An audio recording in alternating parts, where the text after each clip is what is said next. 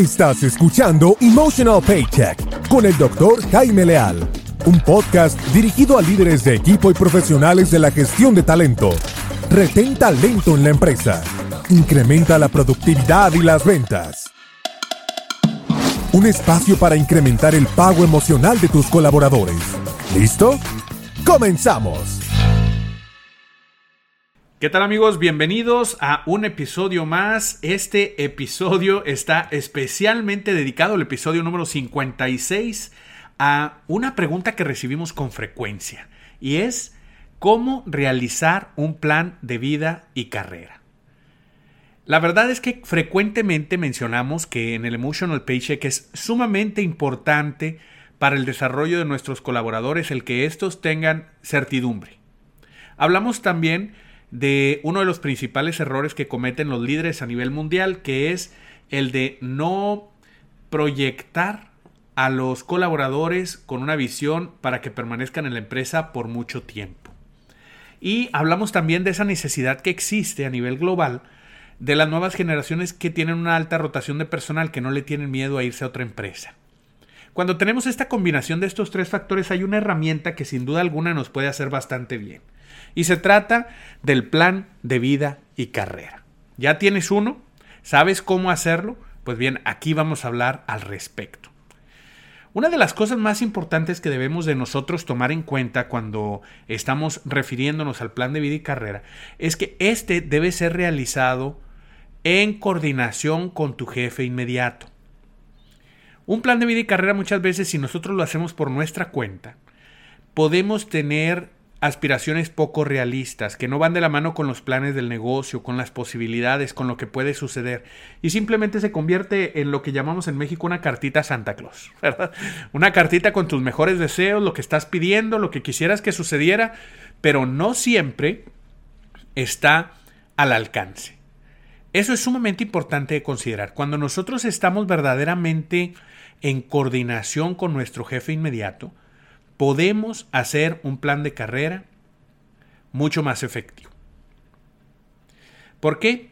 Pues porque simplemente eh, muchas veces pues los colaboradores o nosotros mismos vamos a decir, pues bueno, me veo en cinco años como el gerente de esta organización o como director y, y de repente dices, no, el ciclo del negocio no da para que tú llegues en cinco años, tendrían que pasar siete o diez o no es posible que suceda. Muchas veces esta falta de realismo en eh, fijar nuestros objetivos se convierte en un punto de partida falso que, que, genera que todo el resto del trabajo no tenga sentido. Entonces el primer paso para hacer un plan de vida y carrera es asegurar que lo estamos comunicando eficientemente entre el colaborador y el jefe inmediato. Tú como jefe inmediato, tu tarea es hacer un plan de vida y carrera con tus colaboradores. Tú como colaborador es importante que le pidas a tu jefe, a tu líder inmediato, a, tu jefe directo, le pidas hacer un plan de vida y carrera con él. Oye, que no sé cómo hacerlo, no te preocupes, les mandas este link, vamos a platicar. Paso número uno, tú te vas a sentar, no se requiere gran cosa. Muchas veces decimos, bueno, vamos a contratar un consultor, vamos a, a, contratar un coach que nos haga el plan de vida y carrera. Independientemente de que lo contrates o no, en realidad, al final tú vas a tener que platicar con tu colaborador. Este no es una tarea que tú le puedas asignar a otro y decirle, que Dios lo bendiga, vaya y haga la tarea. No, no funciona así. Tienes tú que estar en alguna parte del proceso, muy probablemente vas a estar involucrado. Entonces, el primer paso es, vamos a analizar, ya que te sentaste a platicar con tu colaborador, vamos a reflexionar acerca de cuáles son los antecedentes. Hacer un listado, por ejemplo, eh, un análisis que le llaman el análisis FODA o SWOT en inglés, ¿verdad? Este análisis FODA de fortalezas, oportunidades, este, desventajas y amenazas, debilidades y amenazas.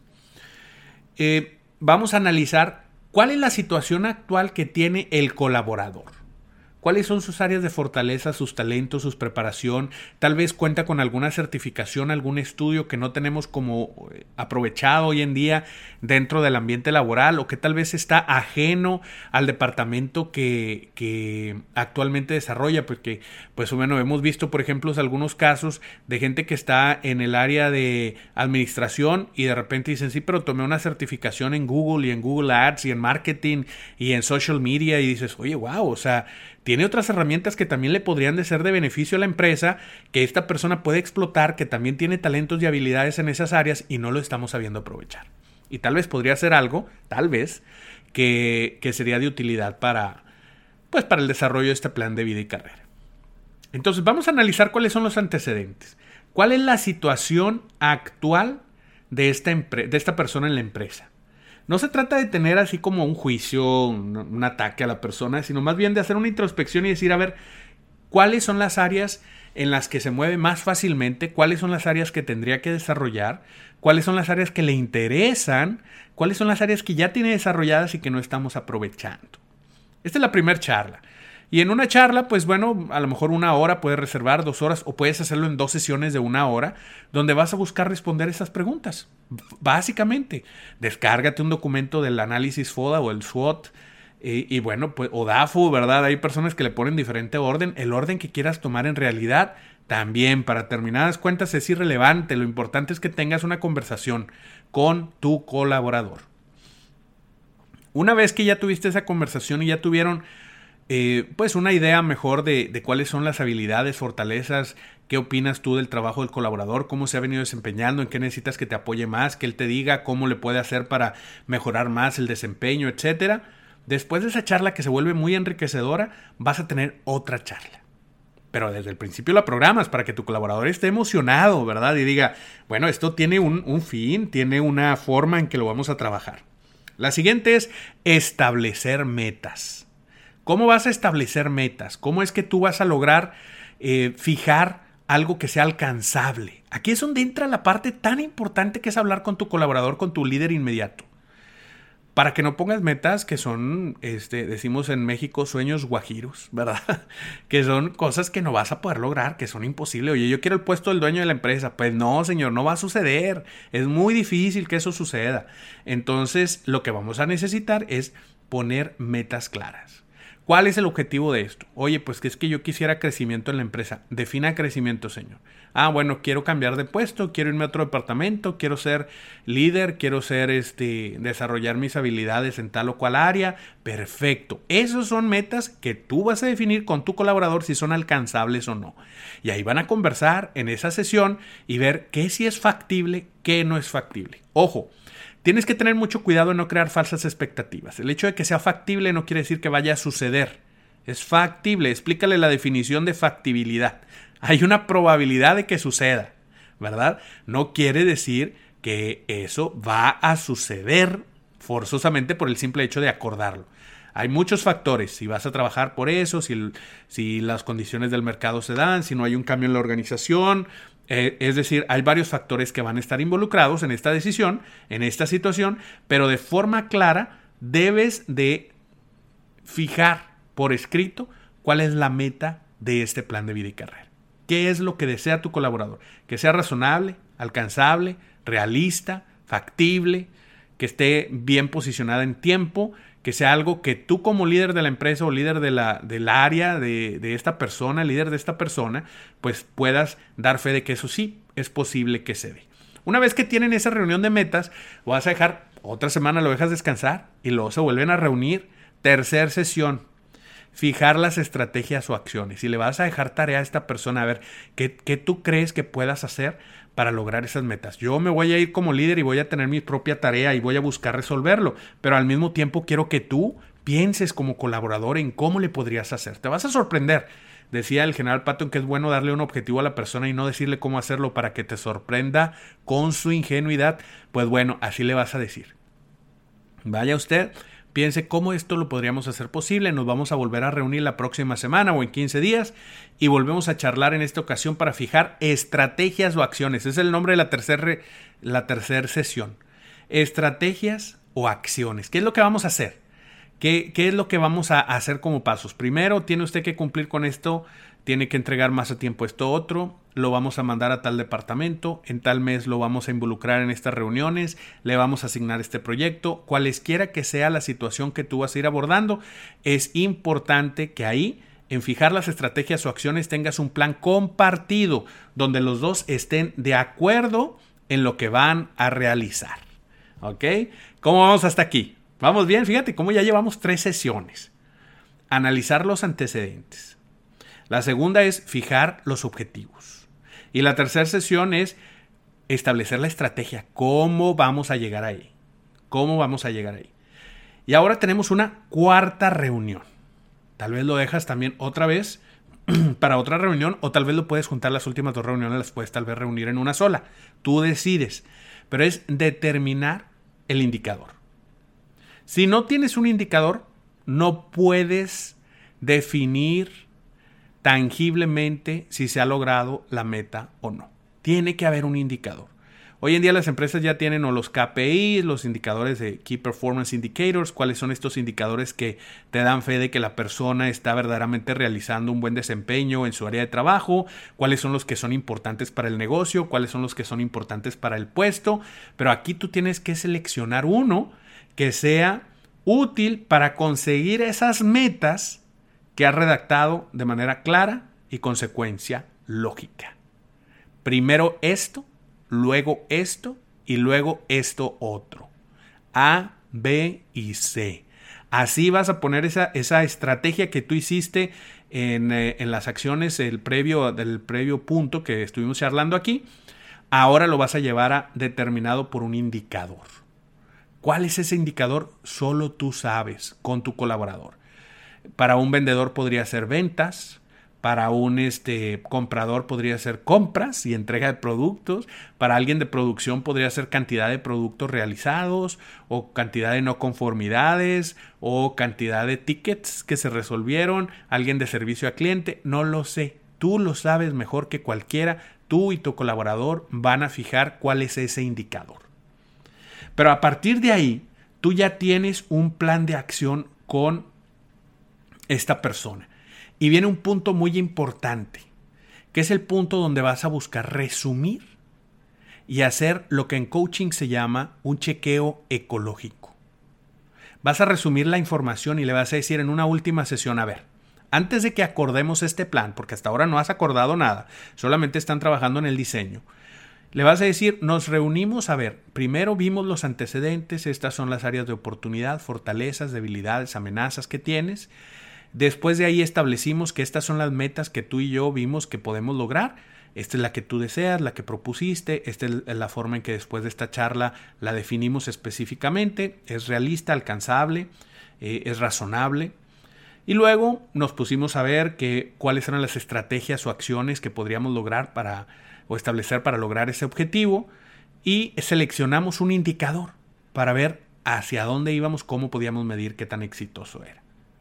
Ahora que vemos todo esto, imagínate que eso se hace realidad. Le vas a decir a tu colaborador. Imagínate que esto se hace realidad. ¿Cómo eso influye en tu vida personal?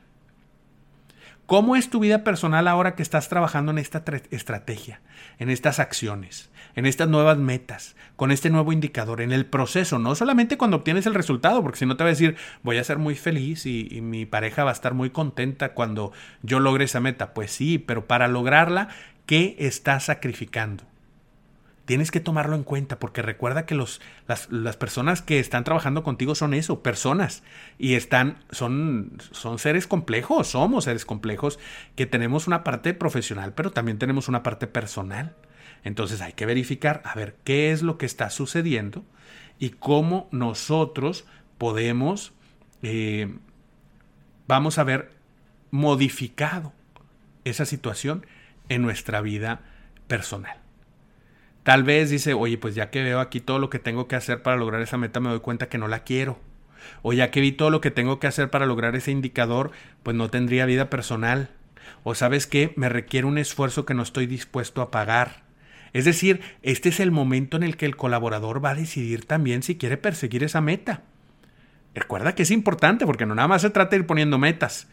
Entonces, qué importante esta conversación porque es un chequeo ecológico un chequeo donde vas a ver si todo esto que estás planeando hacer en el plan de vida y carrera verdaderamente hace sentido y permite que la persona tenga una mejor calidad de vida gracias al trabajo, eh, al objetivo, al plan de vida y carrera que están desarrollando.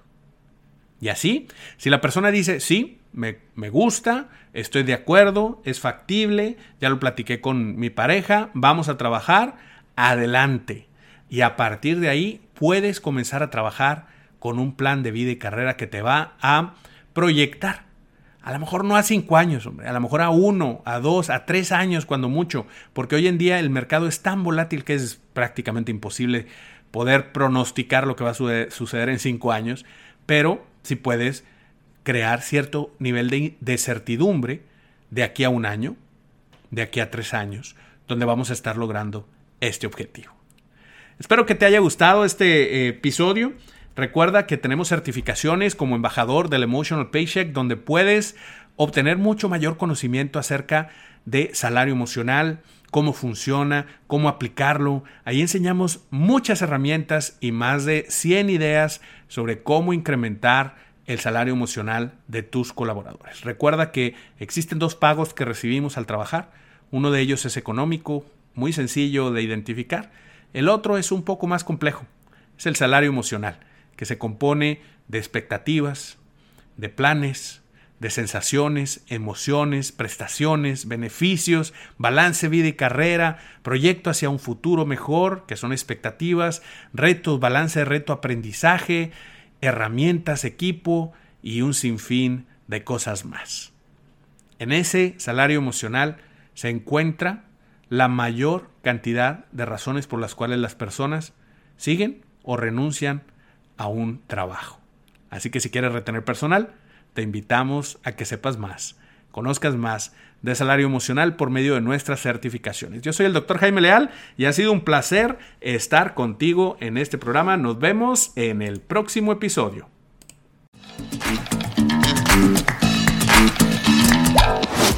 Gracias por acompañarnos en un episodio más de Emotional Paycheck, una producción del Instituto Canadiense de Pago Emocional.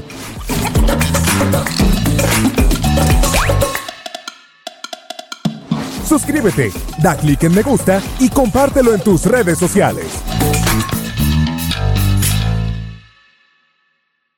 Emotional Paycheck Institute of Canada